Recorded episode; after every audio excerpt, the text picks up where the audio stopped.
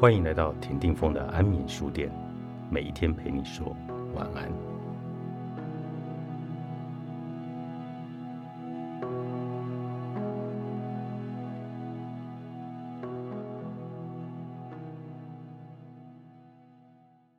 正念沟通更为深入的层次，就是要探讨情绪的影响。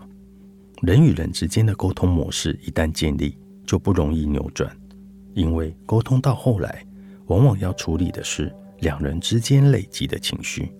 例如，我跟某个家人处得不太好，甚至一想到他，心情就不好，胸口又闷又堵。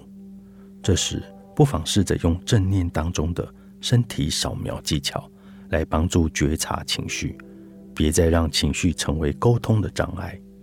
身体扫描的技术要从觉察自己体内的感受开始，因为身体的感受跟内在的情绪是相连的。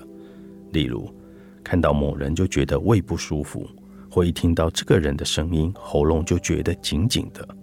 这时，可以先去觉察身体上不舒服的感觉，尽量客观的来观察。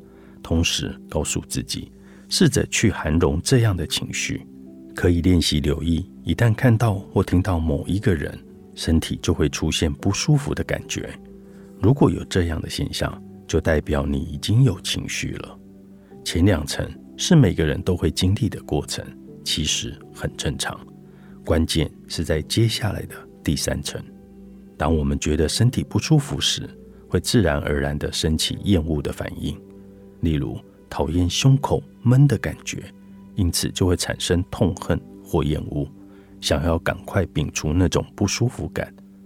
但我们的理解很可能是反过来投射在第一层，导致因为某人的出现让我身体不舒服，因为身体不舒服让我很厌恶，所以我很讨厌这个人。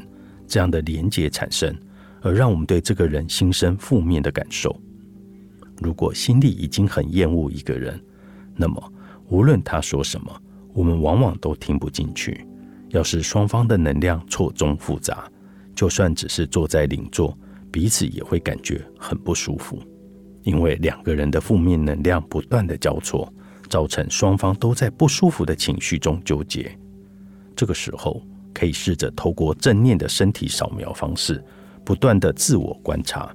去注意身体不舒服的地方，一直重复这样的练习，最后你就会发现，所有升起的感觉怎么会消失了呢？当然，前提是我们客观如实的观察身体的反应，不要一直添加染料。运用正念沟通前，沟通对象之间的能量不能过度的纠结，除非其中一方有强大的动力，就算和对方沟通让人很不舒服。也愿意用正念沟通的方式坚持下去，又或者一方强烈的爱着另一方，例如太太很爱先生，虽然看到先生就有气，但因为爱的力量更强大，所以愿意去接纳、去克服沟通过程中的不舒服。其实正念到最后，也就是愿意接纳发生的一切，不只是对方，也包括接纳自己。因为我们不接纳对方，经常是源自我们也不接纳自己有不舒服的感觉。另外，也可以记住一个口诀：不想事件，回到感受。想跟伴侣争吵时，用这招搭配深呼吸，特别有用。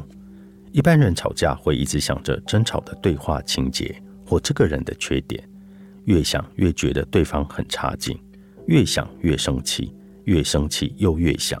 掉入同样的恶性循环中，就容易钻牛角尖。气其实是情绪，而它会呈现在身体的感觉上。脑中想的是负面情节，浮现的画面自然会很糟糕。念头和感觉一再的交互作用，久而久之，甚至可能产生攻击性的行为。所以，千万不要把注意力一直放在故事情节，而是要回到呼吸或者身体感受上。沟通不顺畅，问题常不在于沟通本身，而是因为我们有情绪。只要能透过正念调节好情绪，沟通自然而然的就会变流畅了。别再说都是为我好。作者：徐瑞云，陈德忠，方志出版。